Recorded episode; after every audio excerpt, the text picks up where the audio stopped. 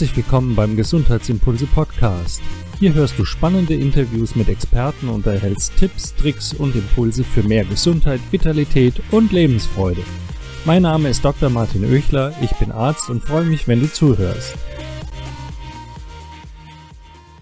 In der letzten Zeit hört, sieht und redet man ja zum Beispiel im Sport, in der Rehabilitation, in der Fitness- und der Wellnessbranche viel von Faszien. Da gibt's Faszienrollen, Faszienbälle, Faszienmassage, Faszientherapie. Man kann sagen, im Gesundheitsbereich sind Faszien zurzeit in aller Munde.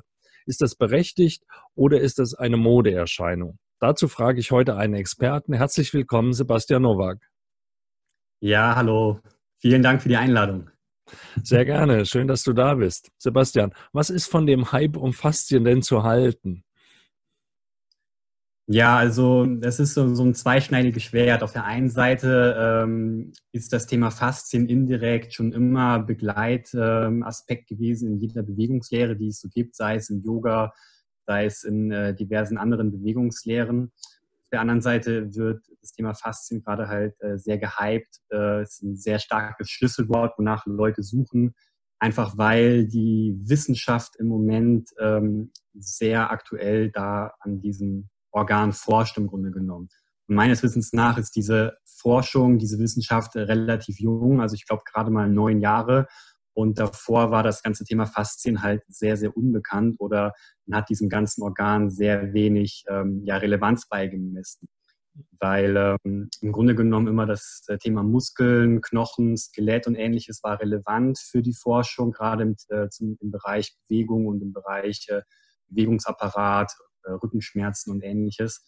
Aber man hat im Zuge dieser Faszienforschung herausgefunden, dass halt dieses Organ, was es letztendlich darstellt, einfach ein Maß, eine maßgebliche Beteiligung an diesem ganzen Thema von unerklärlichen Rückenschmerzen hat, an dem ganzen Thema, ähm, wie entwickelt sich ein Körper, Thema Körperhaltungen, Thema der alltäglichen Verspannungen, die man einfach hat, rückt halt dieses Faszienthema wirklich in den, ähm, ja, in den Mittelpunkt. Und ähm, von der einen Seite her ist es gerechtfertigt, dass jetzt so ein Hype darüber entsteht. Auf der anderen Seite muss man einfach immer unterscheiden, was wird jetzt da angeboten. Also ähm, Thema Faszienrolle ist mit eines der ähm, ja, ähm, Produkte, für die das Thema Faszien steht, aber es gibt halt noch wesentlich mehr Themen, die in diesem Bereich Faszien fallen. Du hast es schon angesprochen, Faszientherapien gibt es, äh, Faszienmassagen mhm. und ähm, da gibt es viel Information, die vielleicht für den Normalbürger ähm, auf der einen Seite dann, ja, man fühlt sich vielleicht erschlagen, weiß nicht genau, wo man anfangen soll. Ja. Man weiß, okay, denn das ist was, ähm, wird, wird so ein bisschen so dargestellt, okay, jetzt mache ich Faszienrolle und ähnliches und dann geht es mir auf einmal wieder gut, aber das ist es halt einfach nicht. Das ist halt einfach nur die Spitze des Eisbergs. Lass uns mal Naja, vielleicht die, die, die, lass uns die Zuhörer mal mitnehmen. Was sind denn eigentlich Faszien? Fangen wir mal ganz von vorne an. Ja, ja, sehr gerne. Also Faszien. Denn alle ähm, reden von Faszien, aber ich behaupte nicht, jeder ja. weiß, was das eigentlich wirklich ist. Ja, genau, genau. Ne? Und ähm, ich erkläre es halt immer mit einem schönen Bild. Und zwar äh, ist das Thema Faszien eigentlich gut erklärbar mit dem Bild, wenn ähm, du dir als Zuhörer einfach vorstellst, ähm, wie du rohes Fleisch zum Beispiel ähm, vorbereitest, das schneidest du ja auf diese weißen Häute weg und diese weißen Häute und diese Äderchen, die sich durch rohes Fleisch ziehen, das ist im Grunde genommen unser Fasziennetz, unser Fasziensystem. Und dieses Fasziennetz ist im Grunde genommen ein Organ, was einem Muskel seine Form gibt. Das äh, umgibt den Muskel, trennt ihn räumlich voneinander von anderen Muskeln und ist im Grunde genommen ein Organ, was eine formgebende Struktur darstellt. Und es ist halt eben nicht nur bei uns so, dass wir Faszien haben, sondern halt eben auch bei Tieren und deswegen kann man das gut eben an Fleisch erkennen. Aber in der Natur an sich gibt es halt eben ganz, ganz viele verschiedene formgebende Strukturen. Wenn du dir zum Beispiel eine Apfelsine vorstellst im Querschnitt, hat die ja auch diese weißen Äderchen, diese weißen Häute oder das, was du, wenn du die Schale ähm, geschält hast, eben wegpulst, um das Fruchtfleisch dann zu essen, ist alles eine Art äquivalent zu diesen ähm, formgebenden mhm. Strukturen, was halt eben das äh, Organ Faszie ist. Und ähm, das Spannende ist einfach, dass diese Faszien im Grunde genommen unser Bindegewebe ist. Und äh, Bindegewebe bedeutet, dass die äh, andere Gewebegruppen miteinander verbindet.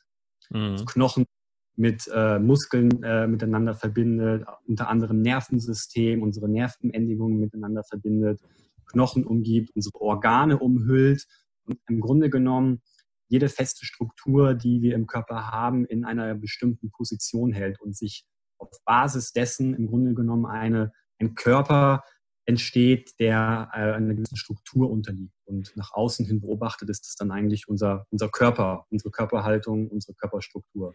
Also im Grunde eine Hülle, ne? eine, eine Bindegewebshülle, genau. die Muskeln, aber eben auch innere Organe umgibt und sie an Richtig. Position hält. Du sagst Bindegewebe, ich kann es bestätigen. Also als ich Medizin studierte, ist schon ein paar Tage her. Wir kannten auch Faszien und Bindegewebe, aber da war der Fokus eben auf dem Verbinden. Ne? Das war so eine Art mm. Klebstoff, ein Material, was irgendwie da war, aber im Grunde keine große Bedeutung hatte. Das war so das Füllmaterial, wie so diese Styroporkügelchen ja. im, im Karton. Ne? Die irgendwas ja, einfach genau. auffüllen genau. und Zwischenräume, Hohlräume irgendwie auffüllen. Aber eine große Bedeutung, das kannte man damals überhaupt noch nicht, was das überhaupt für eine Bedeutung hat. Man, es galt als unwichtig. Ja, genau. Es, ja, genau. Es war halt immer das Thema ähm, Muskeln und Muskulatur und, und Muskeln machen irgendwas und Knochen machen irgendwas.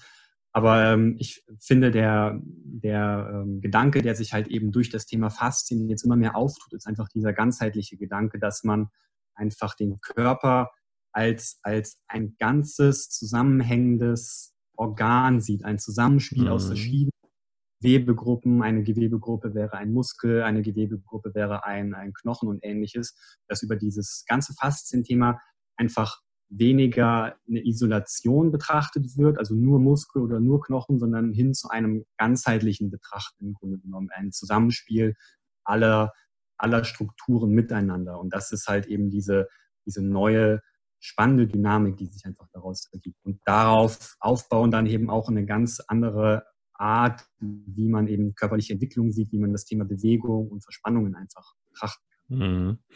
Und soweit ich weiß, sind Faszien eben auch, es gibt nicht die Faszie für den Muskel oder die Faszie für die Leber oder die Faszie genau. für die Niere, sondern es ist im Grunde ein Netz. Würde man alle anderen Gewebe sich wegdenken, dann bliebe so ein ganz komplexes Netz übrig, was wirklich von Kopf Richtig. bis Fuß ein einziges Organ darstellt, ein einziges Netzwerk darstellt, im, im wahrsten Sinne des Wortes Netzwerk. Ja, ganz genau. Und ähm, es gibt ein sehr, sehr schönes Modell, was äh, man immer zur Erklärung benutzt das ist äh, ein sogenanntes Tensegrity-Modell und dieses Tensegrity-Modell kommt ursprünglich aus der Architektur und du kannst dir dieses Tensegrity-Modell so vorstellen, dass äh, das aus ähm, Holzstäben besteht, die alle eine gewisse Länge haben und diese Holzstäbe sind eingespannt in Gummibändern. Und so entsteht zum Beispiel eine Würfelstruktur, wo sich diese ähm, festen Strukturen, also diese Holzstäbe nicht berühren und von diesen Gummibändern in einer gewissen Position gehalten werden. Mhm. Und so mhm. entsteht ein Körper, ein Würfelkörper, der, ohne dass sich eben diese Feststrukturen berühren, aufrecht steht und eben nicht in sich zusammenfällt, weil diese Gummibänder eine gewisse Spannung liefern, die diese ähm, festen Strukturen einfach in der Position halten und dann halt eben ähm, ja dieser Körper im Grunde genommen stehen kann. Und genau das ist das, was du eben beschrieben hast, wenn man nämlich diese ähm, diese festen Strukturen, Organe, Knochen und ähnliches alles entfernen würde, hätte man immer noch so eine Ganzkörperhülle, immer noch eine gewisse Spannung in sich tragen würde und eben nicht zusammenfallen würde. Und das ist halt eben auch die große Erkenntnis.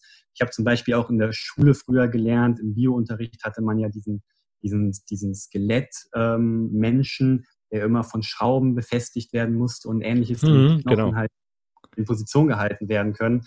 Und ähm, das so, so das ist halt das Resultat einer isolierten Betrachtung. Und da weiß man halt heute eben, dass eben diese Faszien diese Knochen umhüllen und dann halt eben in einer Position halten. Und ähm, deswegen brauchen ja, wir in der Regel keine Schrauben, die uns zusammenhalten. Richtig, richtig, ganz genau. Ne? Und äh, sich da auf, auf diesem Netzwerk basierend quasi dann halt eben ein, ein aufrechtes Stehen vereinfacht darstellen lässt. Also dass es zu dem Körper mhm. auf Basis dieses Netzwerks einfach ist, einfach zu stehen.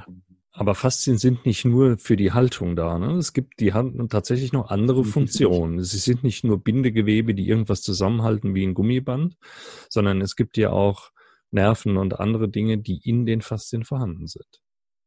Ja, total. Und ähm, ich, was ich immer vorschlage, ist ein schönes Experiment. Und zwar, ähm, wenn, wenn die Zuhörer mal probieren, einfach mal ähm, die Augen zu schließen und ähm, sich mal vorstellen oder einfach die Augen schließen und mal den Arm bewegen. Dann sieht man ja den Arm nicht, wie er sich bewegt, aber man hat immer trotz geschlossener Augen so eine gewisse, ähm, so einen gewissen sensorischen Impuls, also immer so ein Gefühl darüber, wo sich der Arm im Raum gerade befindet, ob man den mhm. jetzt gerade bewegt nach oben oder nach unten. Und diese, diese sensorischen Impulse, diese, diese Informationen, die da ähm, an das Gehirn weitergeleitet werden, das funktioniert über die Faszien. Und das ist halt das Spannende einfach, dass eben Faszien auf der einen Seite ein formgebendes Organ sind, also uns unsere Körperform bestimmen, auf der anderen Seite eben ein Sinnesorgan ist, uns ganz viele Impulse ähm, aus dem Raum eben liefern, Informationen äh, verarbeiten und ähm, ja, unter dem Aspekt dann halt einfach auch noch eine super spannende Funktion einfach erfüllen. Eine dritte Funktion ist definitiv ähm, das Thema äh, Lymphflüssigkeit. Also die Faszien haben eine weiße Farbe und ähm, die Lymphflüssigkeit an sich ist ja auch weiß und über die Faszien wird die Lymphflüssigkeit halt eben ähm, ja, transportiert. Auch wieder ein spannendes Merkmal in Bezug auf ähm, ja, einen Stoffwechselaustausch, der mhm. Also die Lymphe ist eben wichtig, ein wichtiger Bestandteil unseres Immunsystems. Und über die Nerven ja. haben wir gerade gesprochen. Ähm, auch Nervenimpulse umgekehrt wirken eben auch auf die Faszien. Das heißt, äh, wenn Nervenimpulse in einer bestimmten Art, ich will das Wort jetzt noch nicht aussprechen, ähm, einwirken, dann reagieren auch Faszien. In einer, Definitiv. Ja. Gerade in Bezug auf Stress Genau, also das, da, da, wollte ich darauf hinaus. Ich wollte es jetzt noch nicht aussprechen.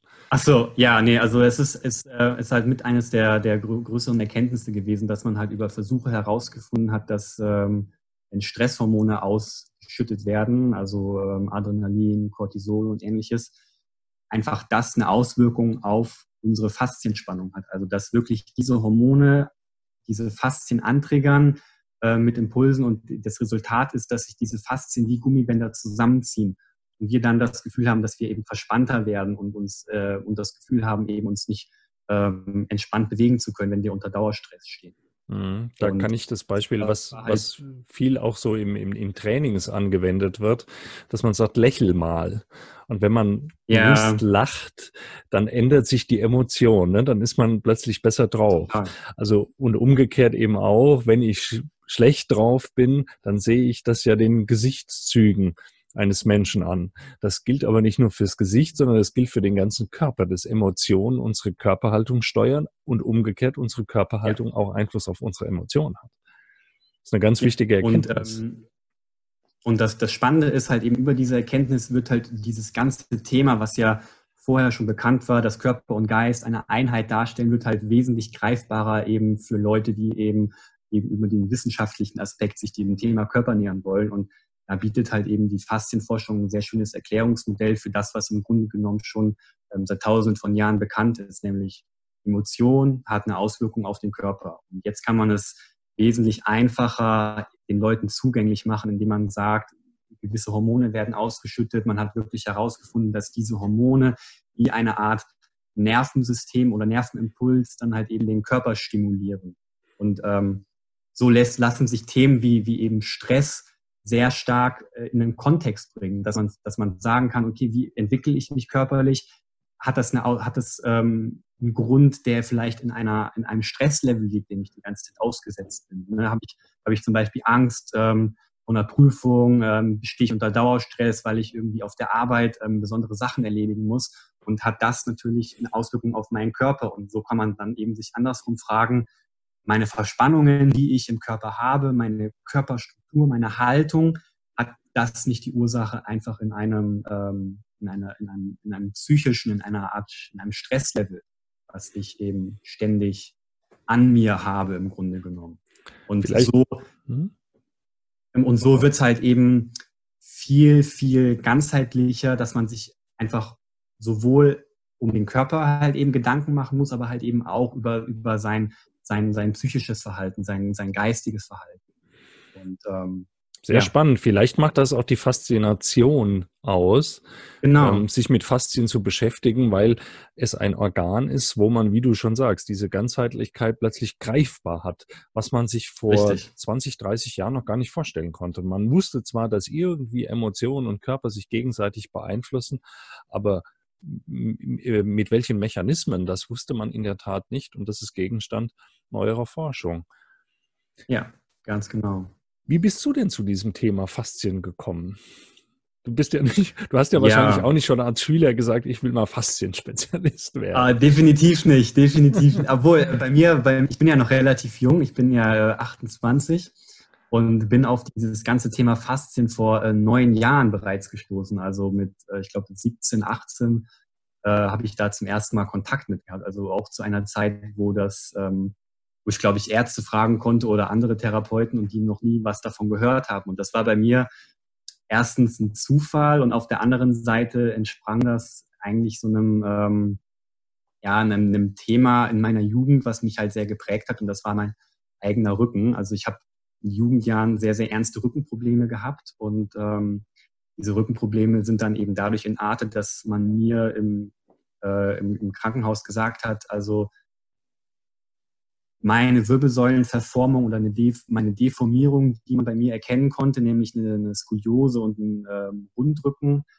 wären halt nur noch zu beheben, indem man halt eben eine Operation äh, macht. Und Operation hätte bedeutet, dass man bei mir eben, also wenn ich es richtig in Erinnerung habe, entweder einen Stab ansetzt, der die Wirbelsäule fixieren soll, aufrichten soll, damit eben diese Deformierung, dieser Deformierungsprozess nicht noch stärker sich ausprägt mit jedem Jahr, das dann vergeht. Und, Wie alt warst ähm, du da? Äh, ich glaube, als man mir das gesagt hat, war ich so 16, 17.